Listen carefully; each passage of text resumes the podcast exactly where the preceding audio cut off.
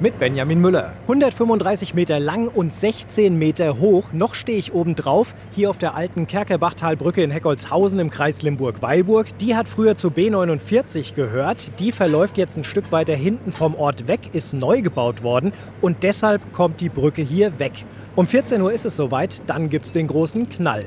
Ja, und ich bin hier oben auf der Brücke nicht alleine. Bei mir ist auch der Sprengmeister Michael Schneider. Erstmal Hallo. Hallo allerseits. Wie viel Sprengstoff wird hier bei so einer Brücke dann eigentlich verbaut am Ende in diese Pfeiler? Äh, Wir haben hier in Summe 108 Bohrungen gesetzt und in den 108 Bohrungen werden in Summe 35 Kilo Sprengstoff verbaut. Sie machen das jetzt schon einige Jahre. Darf ich fragen, wie lange? Sie dürfen fragen, wie lange. Mancher wird nicht so alt. Nein, ich mache es über 40 Jahre mittlerweile. Ist man trotzdem vorher auch immer noch ein bisschen aufgeregt oder ist das weg komplett? Wenn diese Aufregung vornweg aufhört, dann höre ich auf. Ja, ich bin jetzt gerade mal runtergegangen, stehe hier jetzt genau unter der Brücke und bei mir steht der projektverantwortliche Bauleiter von Hessen Mobil, Herr Dienst. Wenn Sie noch mal ganz kurz sagen, wie viele Pfeiler sind es jetzt bei der Brücke, die hier weg müssen?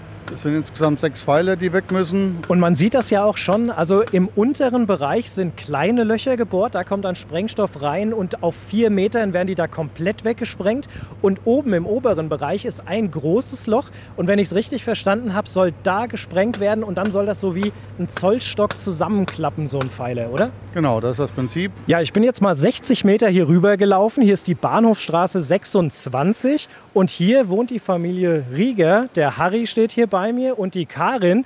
Harry, wie groß ist die Angst, dass am Haus was kaputt gehen könnte? Gar nicht. Wenn es weg ist, vielleicht gibt es ein neues. Keine Ahnung. Und Karin hier drüben mal nachgefragt, wenn die Brücke dann jetzt endlich weg ist, seid ihr dann froh? Seid ihr traurig? Werdet ihr die Brücke vielleicht ein bisschen vermissen oder wie ist das? Bestimmt nicht vermissen. Also ich bin schon froh, dass das wegkommt, weil äh, das Garten wird schöner, Aussicht wird schöner, wir haben mehr Sonne dann. Und Harry, du hast auch noch einen kleinen Tipp für uns. Also ich weiß, dass auf jeder Seite von der Brücke irgendwas stattfindet. Eine Seite gibt es Kaffee und Kuchen, andere Seite gibt es Sprengwürstchen. Also auf jeder Seite ist irgendwas. Aus Heckholzhausen, Benjamin Müller.